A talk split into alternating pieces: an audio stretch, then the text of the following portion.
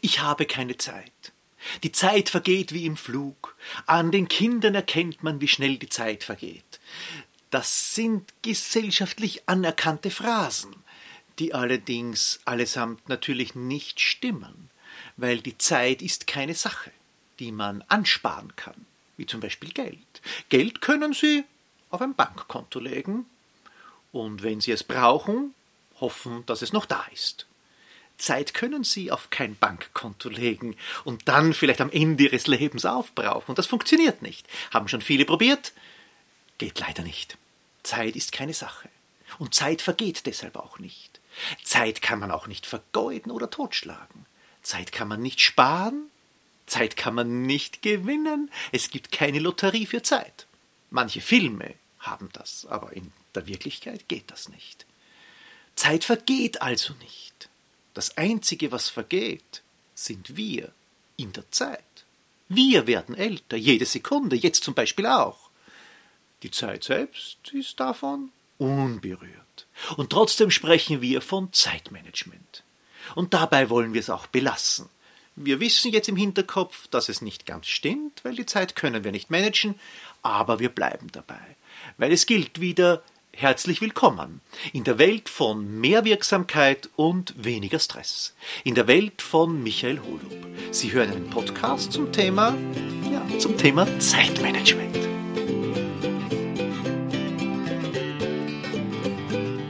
Unter all diesen Zeitmanagement-Methoden habe ich natürlich einen absoluten Liebling. Und das ist der Herr Pareto. Pareto hat anno dazumals in Italien herausgefunden, sagen wir es einmal etwas überspitzt, dass durch 20% Input 80% des notwendigen Outputs erzielbar sind. Sie glauben das nicht? Dann gehen Sie in Ihrem Unternehmen in die Ziffern.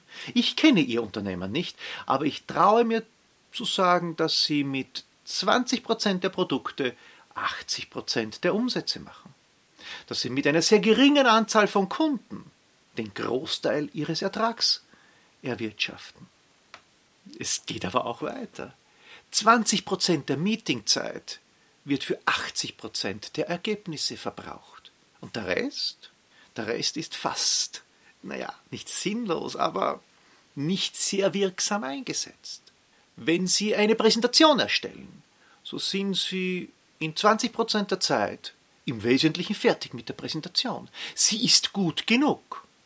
Und wenn Sie den inneren Antreiber Perfektionismus haben, dann machen sie natürlich weiter und verbringen die restlichen 80 Prozent der Zeit, dann machen sie natürlich weiter und verbringen die restlichen 80 Prozent der Zeit damit für 20 Prozent noch bessere Folien zu erstellen.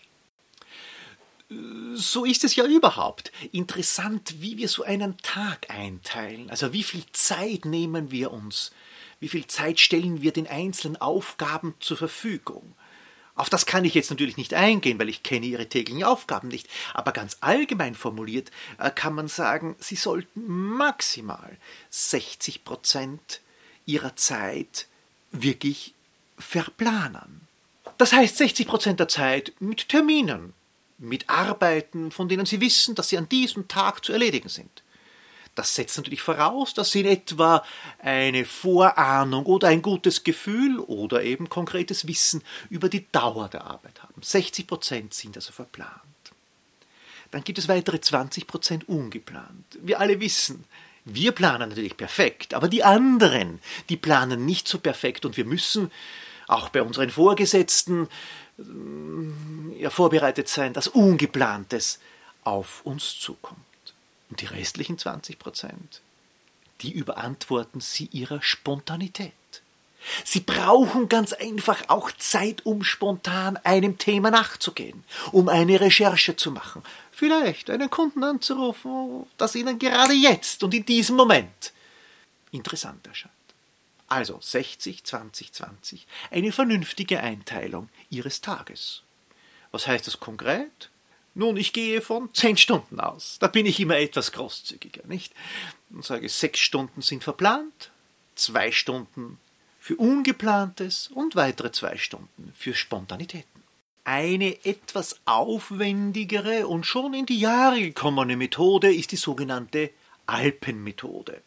Die Alpenmethode orientiert sich diese Kurzfassung Alpen an den Anfangsbuchstaben, was man sozusagen hier als einzelne Stufen zu erledigen hat. Das beginnt mit A wie alle Aufgaben notieren. Das zweite ist das L, die Länge festzulegen. Das dritte ist das P unter Alpen, die Pufferzeit oder Pausen zu bestimmen. Das vierte ist dann eine Entscheidung treffen, sprich Prioritäten festzulegen. Und der letzte Punkt sind dann natürlich das N für die Nachkontrolle. Jetzt werden Sie sagen, das klingt doch unheimlich kompliziert. Ist es aber nicht. Weil wenn Sie zum Beispiel mit Outlook arbeiten oder irgendeinem anderen Instrument, zum Beispiel von Gmail, wo Sie ebenfalls einen Kalender zur Verfügung haben, die Aufgaben sind schnell eingetragen. Im Kalender, also nicht in der To-Do-Liste, im Kalender. Damit ist auch die Länge definiert und Sie haben bereits das L erledigt. Die Pausen sind durch die Termingestaltung zwischen den einzelnen Aufgaben auch grafisch sehr schön sichtbar. Und wie treffen Sie eine Entscheidung? Wie setzen Sie Prioritäten? Nun, erstens einmal durch den Kalender selbst, was kommt wann, und dann können Sie in den meisten Kalenderfunktionen auch eine Farbe vergeben. Also wenn Sie sich mit sich selbst ausmachen, rot ist Priorität 1, orange ist Priorität 2 und blau ist Priorität 3, dann haben Sie Prioritäten festgelegt. Das Einzige, was Sie dann noch manuell machen müssen, ist die Nachkontrolle. Hat es funktioniert, das, was ich mir vorgenommen habe? Also manchmal ist es so, dass auch eine ziemlich alte Methode durch moderne Mittel, in diesem Fall Outlook oder einen anderen Kalender, sehr rasch umsetzbar ist. Die Methode von Eisenhower habe ich in einer eigenen Ausgabe dieses Newsletters bereits gesondert behandelt, deshalb hier nur in aller Kürze. Wir unterscheiden dringend und wichtig, und die Qualität ihrer Arbeit wird im Wesentlichen bestimmt durch jene Aufgaben, die wichtig sind, aber noch nicht dringend. Diese Aufgaben bitte sollten Sie gezielt einplanen und entsprechende Zeiten dafür reservieren.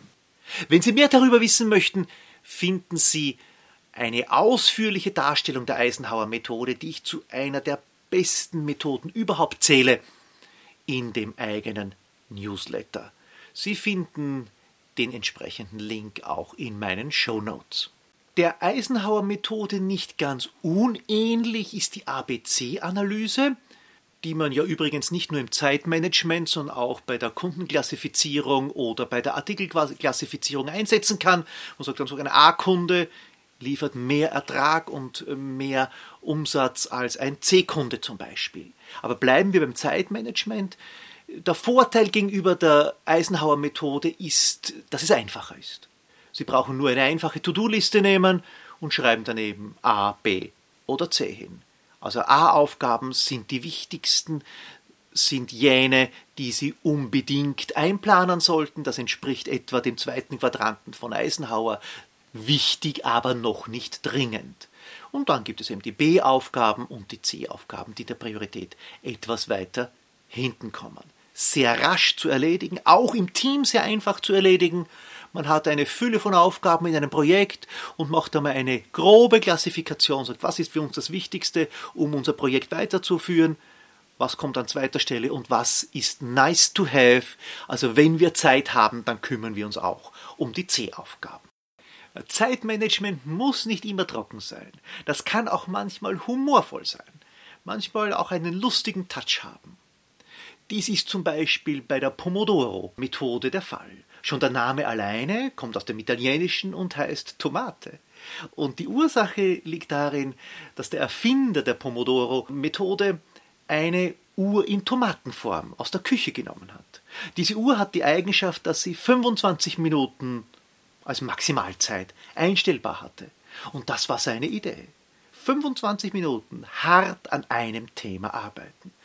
Ohne jede Unterbrechung. Kein E-Mail wird angeschaut, kein Telefon wird abgehoben. Kommt jemand zu Ihnen zum Schreibtisch ins Büro, wird er zurückgewiesen, auch der Chef oder die Chefin, weil Sie möchten diese 25 Minuten in einem Stück durcharbeiten. Und Sie spüren schon, in diesen 25 Minuten können Sie unheimlich viel bewegen. Und dann, ja, dann machen Sie fünf Minuten Pause. Dann holen Sie sich einen Kaffee, dann gehen Sie auf einen Tratsch zu einer Kollegin, zu einem Kollegen. Und dann, ja, dann beginnt das Spiel wieder von vorne. Und wenn Sie möchten, weil Sie vielleicht ein Homeoffice haben, dann nehmen Sie diese Tomatenuhr, ziehen sie auf und nach 25 Minuten klingelt sie. Und was könnten Sie noch machen? Ja, nach drei Einheiten, also dreimal 25 Minuten mit den fünf Minuten Pause gearbeitet, eine etwas längere Erholungsphase. Diese Methode ist besonders gut geeignet, wenn man klar strukturierte Aufgaben unter einem gewissen Zeitdruck erledigen möchte, erledigen muss. Sie haben keine Aufgaben, die in 25 Minuten zu erledigen sind? Ja, dann zerteilen Sie Ihre größeren Aufgaben in kleinere Stücke. Auch das hilft Ihnen, sie wirklich zu Ende zu bringen. Jeder, der ein Studium hinter sich hat, kennt diesen inneren Schweinehund, dass es manchmal unheimlich schwierig ist, sich auf das nächste Kapitel zu konzentrieren. Aber wenn Sie nur 25 Minuten, das werden Sie doch schaffen. Und so bleibt es auch in der Berufswelt. Eine sehr interessante Methode, sich selbst zu motivieren. Wenn Sie Ihren Tagesablauf planen, dann ist es eine gute Idee, auch die eigene Leistungskurve zu berücksichtigen. Nicht zu jeder Tageszeit sind wir gleich leistungsfähig. Das ist zwar von Mensch zu Mensch unterschiedlich, Sie sollten das dann für sich selbst einmal äh, herausfinden, aber so im Regelfall haben wir das erste Leistungshoch bereits um 8 Uhr in der Früh. Also wenn Sie erst um 9 ins Büro kommen und dieser Leistungskurve folgen, nämlich Ihr Körper und Ihr Geist, dann haben Sie das erste Hoch bereits versäumt und vielleicht im Auto verbracht. Es sinkt dann die Leistungskurve klein wenig ab, um um 11 Uhr, also schön am Vormittag noch, ein zweites Hoch zu erarbeiten. Und dann geht's dramatisch bergab. Wir kommen dann in das sogenannte Schnitzelkoma. Das ist nach dem Mittagessen. Wenn Sie vielleicht kräftig gegessen haben mit einer Nachspeise, dann sind Sie in dieser Phase nicht leistungsfähig. Erst wiederum gegen 16 Uhr kommt das dritte Tageshoch, um dann am Abend hin, so spätestens um 21 Uhr, wiederum in ein ja hoffentlich berechtigtes Leistungstief zu verfallen. Wofür könnten Sie das jetzt nützen? Nun, ein kleiner humorvoller Beitrag vielleicht, wenn Sie ein Meeting ansetzen. Sie möchten eine rasche Entscheidung haben? Dann sollte das Meeting um 13 Uhr beginnen. Alle Kolleginnen und Kollegen sind im Schnitzelkoma nur Sie nicht. Sie haben nur einen leichten Salat gegessen und schaffen auch dort noch etwas mehr an Leistung. Das war natürlich nur pointiert gemeint, aber Sie wissen, worum es geht. Wir haben drei Hochphasen während des Tages um 8 Uhr. Im Regelfall kann sich natürlich verschieben von Person zu Person. Am späten Vormittag nochmals und dann am späteren Nachmittag, so gegen 16 Uhr. Ich möchte an dieser Stelle auch ein interessantes Konstrukt mit Ihnen teilen. Die Frage lautet, womit messen Sie Ihre Zeit? Natürlich mit der Uhr, weil hier werden Zeitpläne, Verabredungen ausgemacht. Das heißt, Sie legen fest, was fangen Sie mit Ihrer Zeit an und wie verwenden Sie diese Zeit. Sie legen Ihre Ziele fest, bis wann möchte ich was erreicht haben. Sie haben Ihre Tätigkeiten eingeplant im Terminkalender. Und jetzt folgen Sie mir kurz auf eine kleine, aber feine Reise. Angenommen, Sie würden nicht die Uhr verwenden, sondern den Kompass. Der Kompass zeigt an die Richtung. Also was ist Ihnen wichtig? Wie führen Sie Ihr Leben? Welche Werte und Visionen haben Sie? Welche Orientierung möchten sie einschlagen? Wohin soll sie ihr Leben führen, dass es ein gelungenes, ein zufriedenes wird? Also eine komplett andere Betrachtungsweise. Nicht die Taktung ist wichtig, sondern die Richtung ist wichtig.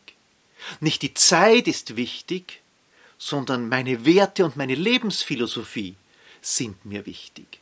Nicht was ich abarbeiten kann ist wichtig, sondern folge ich meinen Zielen und Visionen. Das möge jetzt für Sie ein kleiner Gedankenanstoß sein, wie Sie Ihre Zeit, Anführungszeichen, sinnvoll, wirksam nutzen können. Äh, das sogenannte sinnvolle Nutzen unserer Zeit hängt natürlich nicht nur von uns selbst ab, sondern auch noch von anderen Menschen. Und da gibt es ja ganz berühmte, die über unsere Zeit bestimmen. Und das sind die sogenannten Zeitdiebe. Schon Napoleon hat sie äh, benannt. Das sind die einzigen Diebe, die nicht zur Verantwortung gezogen werden, die nie vor Gericht gestellt werden und uns das Wertvollste stehlen unsere Zeit. Aber das sind ja wiederum wir verantwortlich, ob wir Kollegen und Vorgesetzten dieses Recht einräumen, uns ungefragt unsere Zeit zu stehlen. Das ist manchmal natürlich schwierig, aber einen Versuch wert. Genauso wie es ein Versuch wert ist, den Ablenkungen zu widerstehen. Natürlich ist es manchmal interessant, sich bei einer eintönigen, unangenehmen, schwierigen Aufgabe durch die Störung eines Kollegen ablenken zu lassen, eine Kaffeepause einzulegen oder gar eine Rauchpause. Das sind Ablenkungen, die uns sehr willkommen sind. Die beliebtesten sind natürlich E-Mail und Co. Also bis hin zu Facebook, WhatsApp, alle Benachrichtigungen rasch zu beantworten. Das bringt uns aber in unserer Tätigkeit nicht wirklich weiter. Wir müssen uns bewusst sein, es ist nichts anderes als eine Ablenkung. Etwas schwieriger wird es beim Thema Hilfsbereitschaft. Wir sind ja so erzogen worden, unsere Sozialisierung hat uns dazu gemacht, das ist meist auch gut, dass wir anderen Menschen gerne helfen. Und jetzt gibt es aber diese Zeitdiebe, die diese Hilfsbereitschaft ausnützen. Und wir sind dann wie sagt man so schön, die Dummen, die übrig bleiben. Die dann noch um 19 Uhr im Büro sitzen, um die Aufgabe einer Kollegin, eines Kollegen zu erledigen. Auch dort müssen wir Obacht geben, ob wir das wirklich so wollen, sonst wird es zum Zeitdieb. Aber auch unser eigener Perfektionismus treibt uns manchmal, siehe Pareto, zu Tätigkeiten, die überhaupt nicht mehr notwendig wären weil mit der restlichen 80 Prozent der Zeit gewinnen wir nur 20 Prozent an Qualität für eine Präsentation, die vielleicht nur ein einziges Mal gehalten wird. Und zu guter Letzt, wir schieben die Dinge gerne auf. Ich selbst kenne das noch von meinem Studium. Ich habe erst richtig zu lernen begonnen, wenn der Termin unmittelbar vor der Türe gestanden ist. So mache ich es heute noch. Ich gebe es zu. Ich schiebe manchmal auch diesen Podcast auf, bis es dann wirklich dringend wird und ich mich ins Studio begeben muss, um die Aufnahme zu gestalten. Ich bin mir dessen bewusst. Sie auch? Dann können Sie auch etwas dagegen tun. Durch gute Planung, die Methoden haben Sie alle heute bereits erfahren. Ja, und damit sind wir auch schon wiederum am Ende unseres Podcasts ich hoffe, unter der Fülle von Methoden war die eine oder andere dabei, der eine oder andere Hinweis, der Ihnen weiterhilft, Ihre Zeit in Griff zu bekommen, also Ihre Aufgaben, Ihre Ressourcen in Griff zu bekommen. In diesem Sinne, ja, passen Sie gut auf sich auf. Sie vergehen in der Zeit, genauso wie ich in der Zeit vergehe. Die Zeit ist die einzige Konstante. Und das, ja, das sollten wir uns immer bewusst sein. Alles Gute und bis zum nächsten Mal.